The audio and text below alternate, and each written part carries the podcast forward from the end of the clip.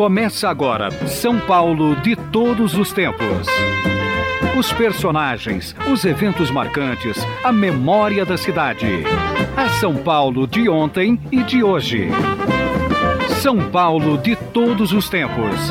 Um programa premiado com o colar do centenário pelo Instituto Histórico e Geográfico de São Paulo. Apresentação de Geraldo Nunes.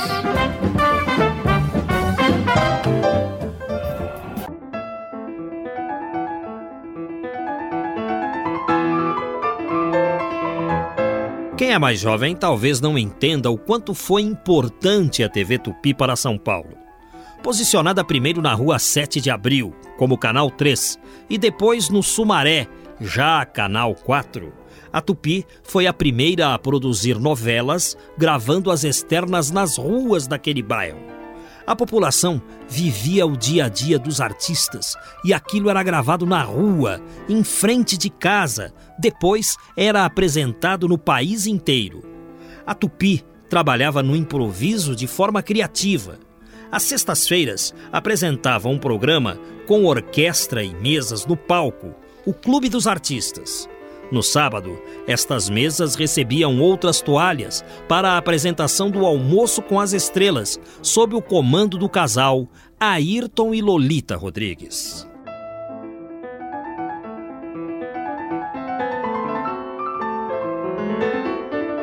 Os dois eram figuras conhecidas da TV.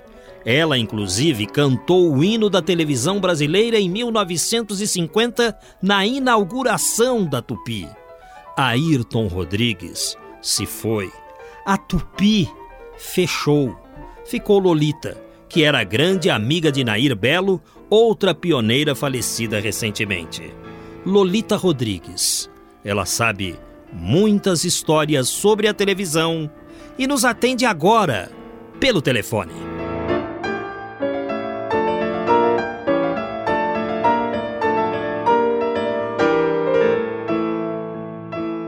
Lolita Rodrigues, que prazer falar com você. Tudo bem? Tudo bem, o prazer é meu. Lolita Rodrigues, eu sempre cito você aqui no programa São Paulo de Todos os Tempos pela Rádio Eldorado como uma das detentoras do rosto da cidade. Se a cidade de São Paulo tivesse um rosto, poderia ser o seu, Lolita Rodrigues. Há quanto tempo você trabalha em São Paulo? Você se dedica a esta cidade? Olha, eu sou de Santos, eu vim para São Paulo em 42, eu tinha 13 anos. De maneira que eu me, me considero paulistana, porque tudo que aconteceu na minha vida foi, foi acontecendo aqui. Eu fico muito honrada de dizer que eu, que eu posso ter o rosto de São Paulo. Eu fico muito contente com isso. Lolita, esse nome é, é, é um, é um, apelido, né? Lolita, qual o seu nome verdadeiro? Meu nome é Silvia. Eu, eu, eu sou filha de espanhóis. Eu seria Silvia Gonçalves Nieves. Mas quando meu pai chegou ao Brasil, aportuguesaram o nome dele para Gonçalves.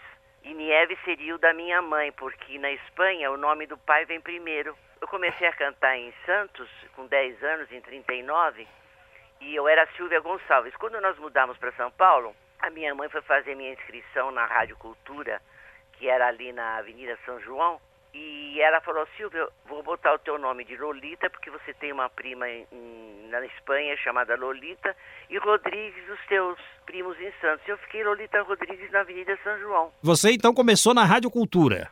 A primeira uh, rádio de calouro foi na Cultura, mas eu cantava na Tupi, eu cantava na Bandeirantes. E em 44 eu me tornei profissional, com 15 anos incompletos.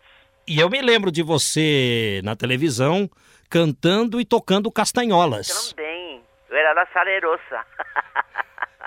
e você recitou na inauguração da televisão no Brasil, não é? Eu cantei o hino da televisão. Ah, é, é, é cantado então? É, é.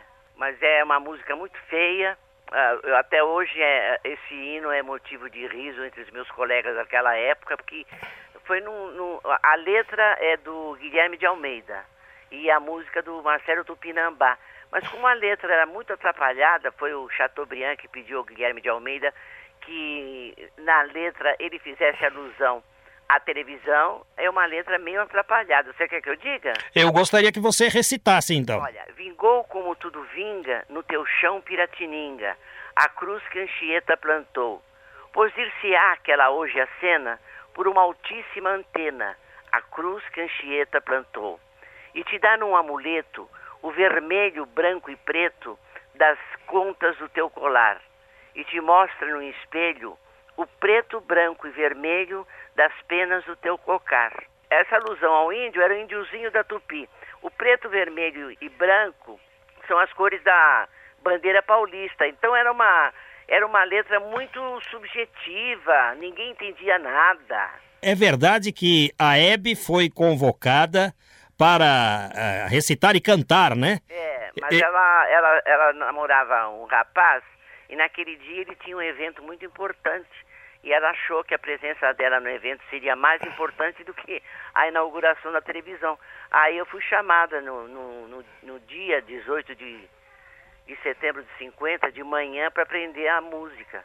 E ela até hoje brinca, porque ela diz, graças a Deus eu não cantei. Mas ficou para você, né? Tanto que você decorou e, ah, e guarda isso na lembrança até hoje. Vou guardar até morrer. Lolita Rodrigues, de qual programa você sente mais saudades? Do Clube dos Artistas ou do Almoço com as Estrelas? Eu sinto saudade dos dois, porque eu conheci muita gente boa, muita gente importante apareceu no nosso programa.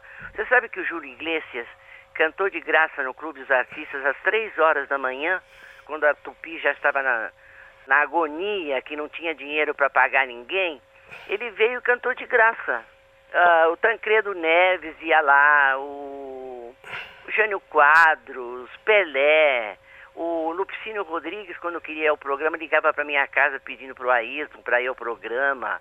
Então, uh, foi uma, uma época muito boa de gente da, da qual eu sinto muita saudade, porque você sabe que a vida leva a gente para caminhos diferentes. Tem muita gente que eu não vejo há muito tempo, mas da, da, qual eu guardo uma recordação muito bonita. Mas por que ele foi cantar às três da manhã, o Julio Iglesias? Porque na época, como a, como a, a Tupi não tinha mais dinheiro, a gente gravava o programa. Então pegava umas pessoas lá para fazer a figuração das mesas, né? E às vezes a gente fica. A Ângela Maria nos socorreu muitas vezes porque não tinha artista para cantar. A Ângela vinha correndo, o Aguinaldo Raiol vinha correndo. E me passaram a, essa ficha, can, uh, cantor espanhol que foi uh, jogador de futebol. Eu falei, o que, que é isso aqui? Aí eu falei, ah, Julio Iglesias, né? Entra um rapaz lindíssimo, ele era muito bonito, ainda é até hoje. Cantou Manuela. E o pessoal que estava quase morrendo de sono, três horas da manhã, bateu umas, umas palminhas pingadas, como se ele fosse ninguém, porque ele estava começando a carreira naquela época, nos anos 70. Por falar em beleza, você sempre foi muito bonita. Não, era bonita. É bonita até hoje. Não, era bonitinha. Hoje eu sou uma senhora de 78 Ah, mas você né? tem belos olhos. Eu, eu, presto atenção no, no, seu olhar nas novelas globais, viu? Ah. E você era muito cortejada? Não, não, porque eu casei muito cedo, eu casei com 22 anos, né? E eu trabalhava com meu marido, eu sempre fui muito respeitada pelos meus colegas. E o Ayrton Rodrigues? Como explicar o seu trabalho profissional, a sua vida com ele? O que falar disso? Ah, nós fomos casados 31 anos, trabalhávamos juntos, depois ele se apaixonou e nós nos desquitamos e infelizmente ele vai, vai fazer 14 anos que ele morreu. Foi uma pessoa muito importante na minha vida, porque é o pai da minha filha. E era uma pessoa muito boa, muito decente. Sempre nós somos pobres, porque ele nunca recebeu dinheiro de ninguém. Ele sempre dizia para mim, Silvia, eu quero olhar as pessoas nos olhos e não ter vergonha de fazer isso. Ele sempre foi muito honesto, morreu muito pobre ele chamava você de Silvia. É. Lolita, seu nome profissional. Ele nunca errou durante a programação? Não, não, porque em casa eh, os meus parentes todos me chamam de Silvia. E uns poucos amigos daquela época da, da minha infância me chamam de Silvia até hoje. O Clube dos Artistas era um programa que passava à noite na era, TV Tupi. sextas-feiras, às 9 horas da noite. E o almoço aos sábados, a uma hora da tarde. E não ficava uma correria muito grande, sexta ficava. e sábado? Nós já estávamos acostumados, né? E era muito engraçado, o almoço também, às vezes os artistas custavam para chegar, que os nossos programas nunca tiveram cachê. As pessoas iam pela importância do programa na época, que dava muito ibope, uh, quem queria lançar disco, as gravadoras mandavam. E às vezes a gravadora, para mandar três artistas que estavam começando, eles mandavam um de uma certa projeção no cenário da música, né? É, nós sempre demos oportunidade para todo mundo. O Jair Rodrigues começou no nosso programa. A Elis. O primeiro programa da Elis em São Paulo foi no almoço. Ela cantou eu não me lembro se foi tchá-tchá-tchá da secretária, era um negócio assim. Foi o primeiro programa em São Paulo, foi o, o Almoço com as Estrelas. E o pessoal almoçava mesmo, né? Almoçava. Eu não, eu já vinha de. Porque sempre tinha o pintado na brasa e a famosa maionese, né? Que todo mundo morria de rir com a maionese.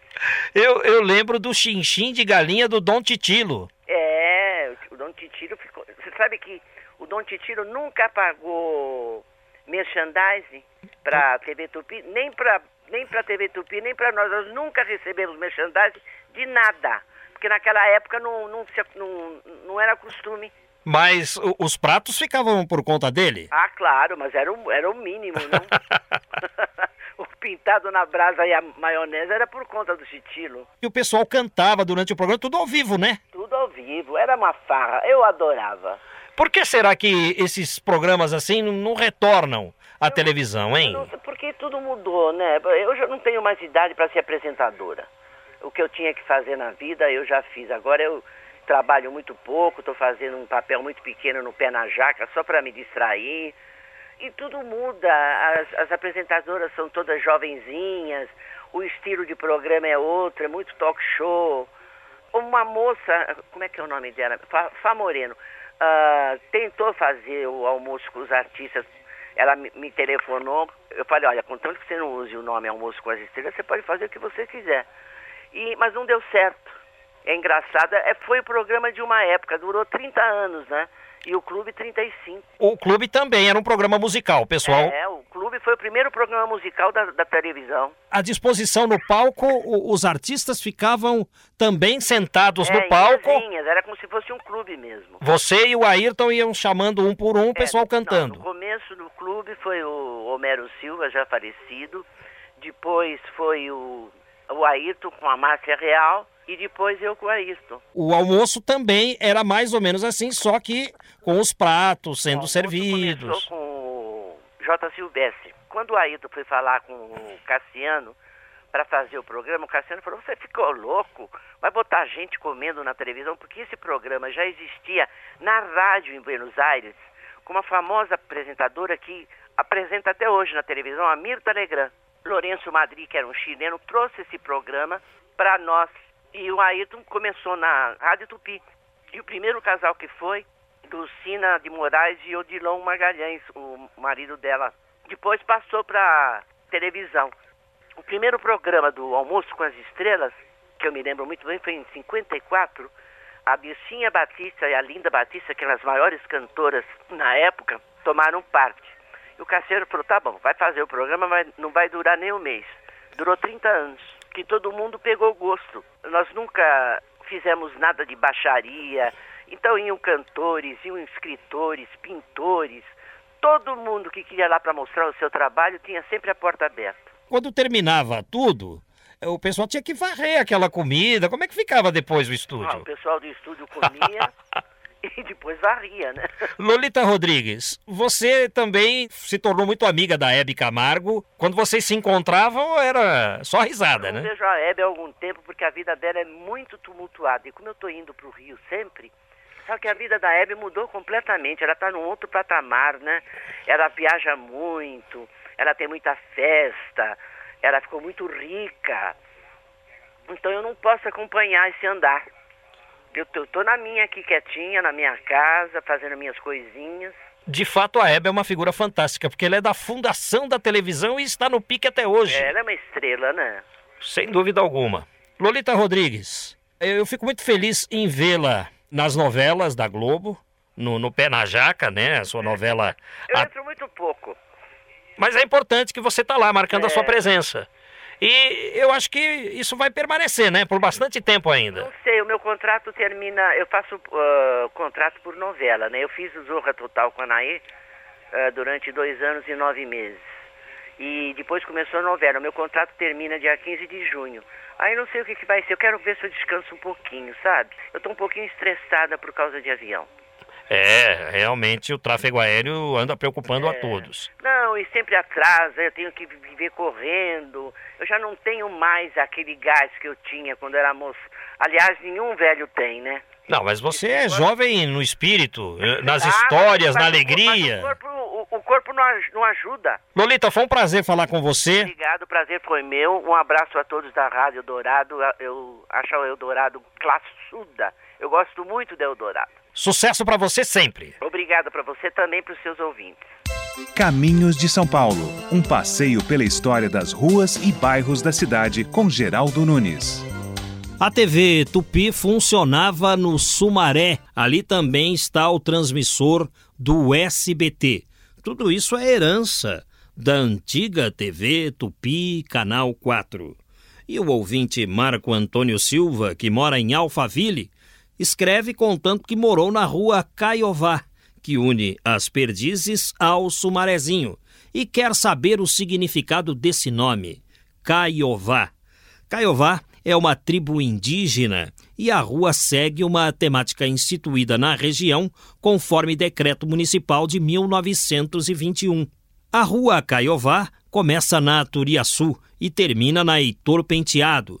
Atravessa uma região chamada antigamente de Campos da Escolástica. Esse nome, por sinal, permanece no guia da cidade de São Paulo. Da região também fazem parte outras ruas com nomes indigenistas, como Apiacás, Apinagés, Aimberês, Caraíbas. Neste sentido, Caiová é uma homenagem aos índios de tribo Guarani, cujos remanescentes ainda vivem no litoral de São Paulo, no Paraná e em Santa Catarina. Caiová é o nome de uma rua que uns dizem ser no Sumaré. Outros dizem ser Pompeia. E ainda há pessoas que se arrisquem a dizer Perdizes. Tudo é São Paulo. Outra pergunta me chega a respeito da rua Cotoxó. Essa com certeza é em Pompeia. Cotoxós ou Cotoxó significa índios que habitavam diversas regiões da Bahia e Espírito Santo, entre o Baixo Mucuri e a Serra dos Aimorés. Tudo isto é também história de São Paulo. Querendo você saber o significado do nome de sua rua ou bairro, entre em contato conosco. Na sequência do programa, vamos ouvir antigos comerciais que eram apresentados pela TV Tupi, Canal 4. Agora, um intervalo. São Paulo de todos os tempos. Uma viagem ao coração da cidade grande. A televisão me deixou burro, muito burro demais. Agora todas as coisas que eu penso me parecem iguais. Este é o São Paulo de todos os tempos, aqui pelos 700 kHz. Entrevistamos pelo telefone, no bloco anterior, Lolita Rodrigues, que falou de antigos tempos da TV Tupi, Canal 4. A TV Tupi fechou e as pessoas se lembram da TV Tupi com muito carinho. A Tupi não era burra mas criativa. Precisou ser criativa até o final, quando a programação precisava ir ao ar, embora a empresa já estivesse afundada em dívidas. A Tupi pertencia aos diários e emissoras associados do jornalista Assis Chateaubriand, que morreu em 1968. Ao morrer, Chateau deixou tudo a um condomínio de empresários que não conseguiram levar adiante a manutenção de uma rede de TV que em todas as épocas sempre teve custo elevado. Em 1975, já sob o comando do condomínio associado, a Tupi estava em crise. Mesmo assim, fez um programa especial comemorativo de 25 anos, onde todas as épocas da emissora foram retratadas. A fase inaugural foi representada por uma atriz que foi a primeira a interpretar a boneca Emília de Monteiro Lobato na TV brasileira. Era um sítio do Pica-Pau Amarelo onde tudo acontecia ao vivo e as histórias de Monteiro Lobato eram essas, que estão eternizadas nos livros do antigo escritor. Como se chamava a primeira Emília da televisão brasileira? Lúcia Lambertini. Vamos ouvir. Bom, eu estou aqui porque participei do primeiro programa do Sítio Pica-Pau Amarelo porque eu interpretava a Emília que é a própria alma do Lobato.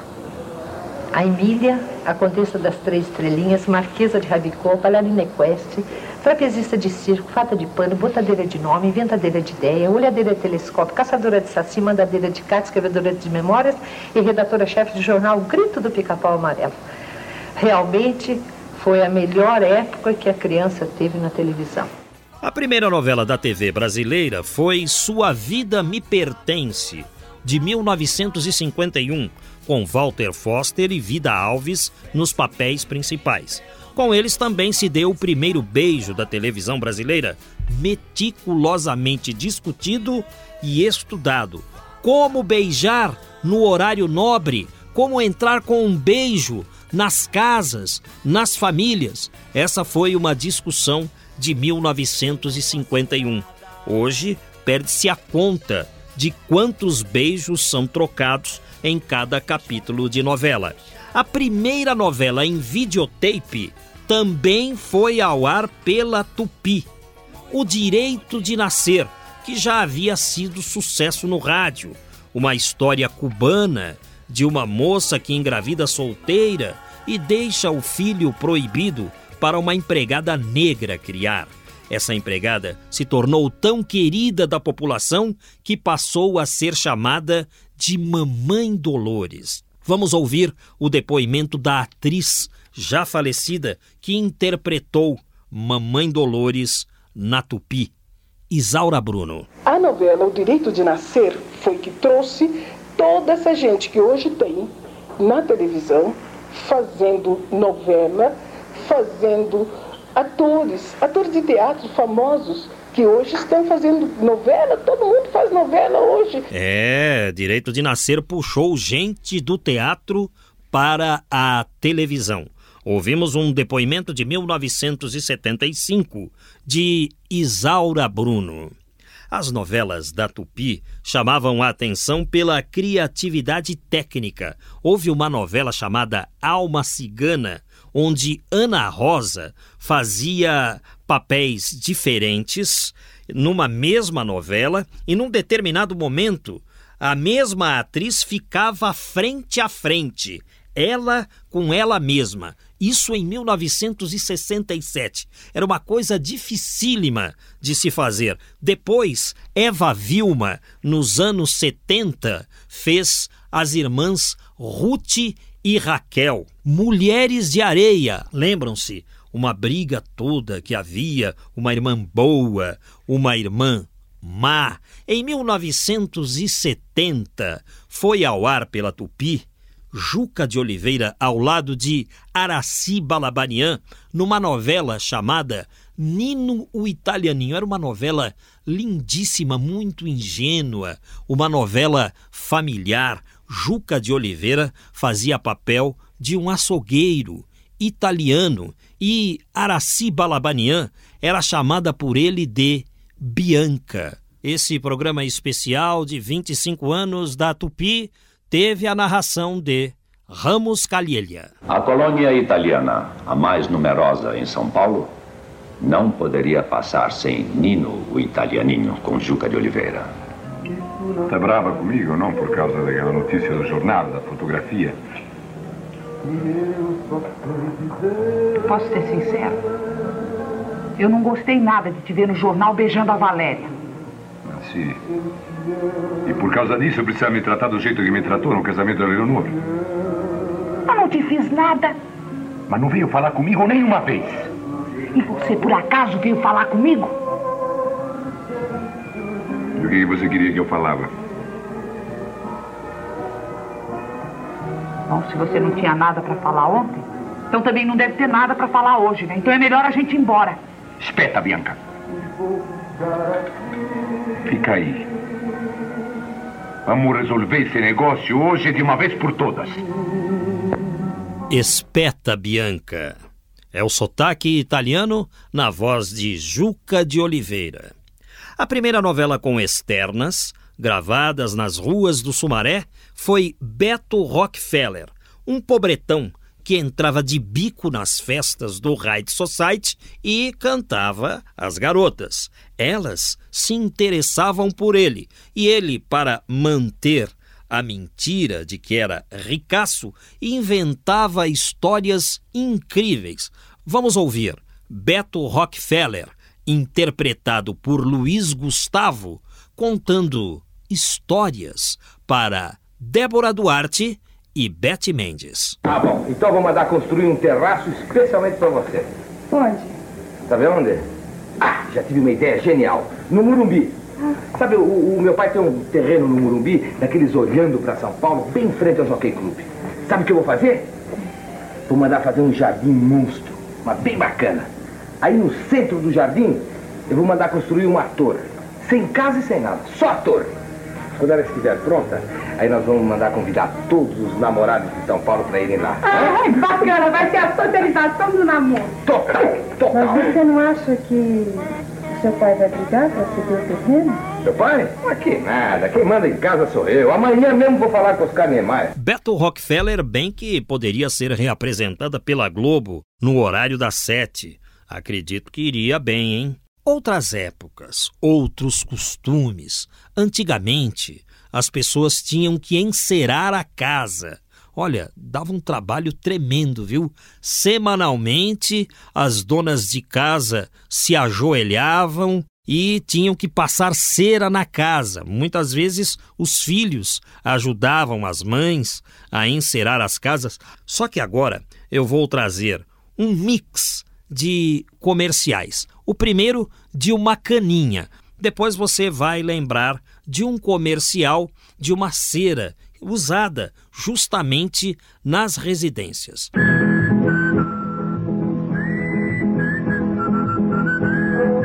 Ai, tatu, tatuzinho, me a garrafa e me dá um pouquinho.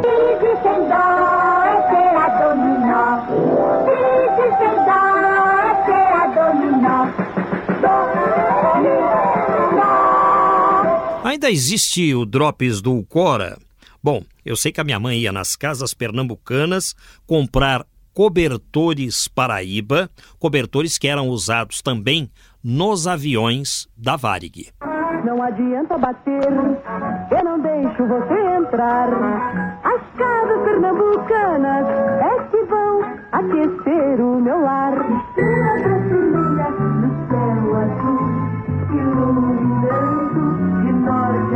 A sul. Fora, azul, fora. A delícia que o paladar adora. E dormir, não me espere, mamãe mandar. Um bom sono pra você e um alegre despertar. Cobertores Paraíba. Já que estamos falando da televisão brasileira em seus primórdios, quero fazer um registro importante. No próximo dia 13 de maio, a TV Bandeirantes Canal 13 estará completando 40 anos. Como eu tenho oito anos a mais que a televisão Bandeirantes, eu me lembro bem da inauguração do Canal 13. Foi uma festa no bairro do Morumbi e eles deram para a garotada reco-reco. Você lembra daquele brinquedo? Crec, crec, crec. Nós rodávamos na mão e fazia creque, creque, creque. Eu ganhei um reco-reco verde e amarelo da TV Bandeirantes. Os programas eram voltados para o público infantil. O primeiro super-homem da televisão foi exibido aqui em São Paulo, primeiro pela TV Bandeirantes. Os super-heróis da Marvel em desenhos animados também foram ao ar primeiro na TV Bandeirantes. Capitão América, Homem de Ferro, Thor, Namor, o Príncipe Submarino e o Incrível Hulk. Nós conhecemos aquele homem verde, nervoso, né? Quando ele é, primeiro era o cientista, Bruce Banner. Ele começava a ficar nervoso, mudava de cor, ficava verde, rasgava a roupa. Nós vimos primeiro nos primórdios da TV Bandeirantes, Canal 13, que era em preto e branco. A gente só sabia que ele ficava verde porque a musiquinha, a trilha sonora, em português, por sinal, era traduzida, a trilha sonora do Hulk, explicava que ele, exposto aos raios gama, tornou-se no incrível Hulk. Verde o monstro, é incompreendido, grosso massa, luta para ser querido. Da força vive o Hulk, dizia assim a trilha sonora de O Incrível Hulk pela TV Bandeirantes, Canal 13. Havia também o Sítio do Pica-Pau Amarelo na TV Bandeirantes. A Lúcia Lambertini, que nós trouxemos há pouco, interpretou a Emília na TV Bandeirantes e havia uma apresentadora muito especial, uma mocinha de 13, 14 anos, que apresentava os programas da TV Bandeirantes, os desenhos animados, especialmente, ela vinha vestida de coelhinha, porque o símbolo da TV Bandeirantes primeiro foi um coelhinho com chapéu e aquela roupa de bandeirante. A apresentadora vinha também vestida de bandeirante. Essa mocinha de 13, 14 anos, o nome dela Claudete Troiano. Acho que nem a Claudete se lembra do tempo em que ela foi coelhinha da TV Bandeirantes. Mas há outras coisas da TV Bandeirantes que eu me lembro também. Por exemplo, da Mini Guarda. Ed Carlos apresentava um programa só de crianças cantando. Mini Guarda. Ed Carlos, um pré-adolescente conhecido de Roberto Carlos, apresentava este programa na TV Bandeirantes. Um outro ídolo da mini guarda, Mário Marcos, que era irmão do Antônio Marcos, cantor já consagrado naquela época da mini guarda. Depois começaram a chegar os filmes japoneses. Toda vez que estiver em perigo a Yata, levante a cápsula e você se transformará no Ultraman. Ultraman! Juliano Spire, conte qualquer dia desses uma história relativa à televisão no Viva São Paulo. Com um soluço engasgado na garganta, o Miguel Chamas se sentou para escrever. No mês passado, o fio de esperança que ainda me mantinha ligado ao absurdo partiu-se e minha primeira musa se foi para o andar superior lutou como podia durante seis longos e penosos meses e, não mais resistindo, deu seu último suspiro. Morreu Nair Belo. Confessei por diversas vezes ter sido ela a primeira mulher que balançou meu coração. Isso quando ela ainda dava os primeiros passos profissionais na antiga Rádio Record de São Paulo, no auditório que ficava no prédio na esquina da Rua Quintino Bocaiúva com a Rua Direita. O jovem, ainda imberbe, se apaixonou por aquela mulher no primeiro instante, e a paixão se manteve acesa por toda uma vida. Paixão platônica, claro, mas sempre paixão. Mesmo agora que ela partiu para o andar de cima, indo se encontrar com antigos companheiros, com seu marido e principalmente com seu filho, meu coração ainda guarda essa paixão e minha memória registra, entre mais de um milhão de imagens, a imagem de uma morena deslumbrante de tez muito clara, cabelos negros como azeviche, olhos grandes e expressivos, corpo escultural, riso claro e retumbante e principalmente trajando um talher vermelho, fazendo a locução comercial do programa Hoje é Domingo ao lado do companheiro Randall Juliano. Nair, que a luz te receba e acompanhe. Viva São Paulo compartilhando as suas lembranças sobre os personagens que viveram na cidade. Participe pelo site. Que bela mensagem é essa! Agora um comercial de televisão criativo, tendo como protagonista Adoniran Barbosa. Fala aí, Adoniran. Eu já botei muita nota no chorinho, mas quem gasta muita nota fica falando sozinho. Já tirei muita nota do meu pinho, mas a nota que faz falta não é da flauta, nem do cavaquinho. Se der um break eu brinco, se der um branco eu me manco. Se a coisa aperta, eu tenho onde segurar. Na caderneta de poupança Unibanco, tem uma nota certa que jamais vai me faltar. Caderneta de poupança Unibanco, a nota certa. E o programa de hoje vai se encerrando. A todos, desde já, o nosso abraço.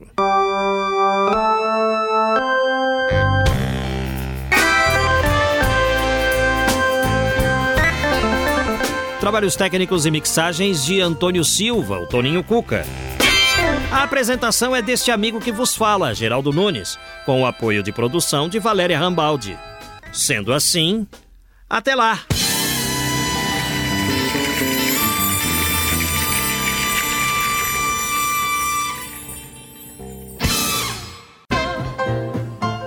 Estamos encerrando mais uma edição do programa São Paulo de Todos os Tempos. Os personagens, os eventos marcantes, a memória da cidade. A São Paulo de ontem e de hoje. São Paulo de Todos os Tempos. Um programa premiado com o colar do centenário pelo Instituto Histórico e Geográfico de São Paulo. Apresentação de Geraldo Nunes.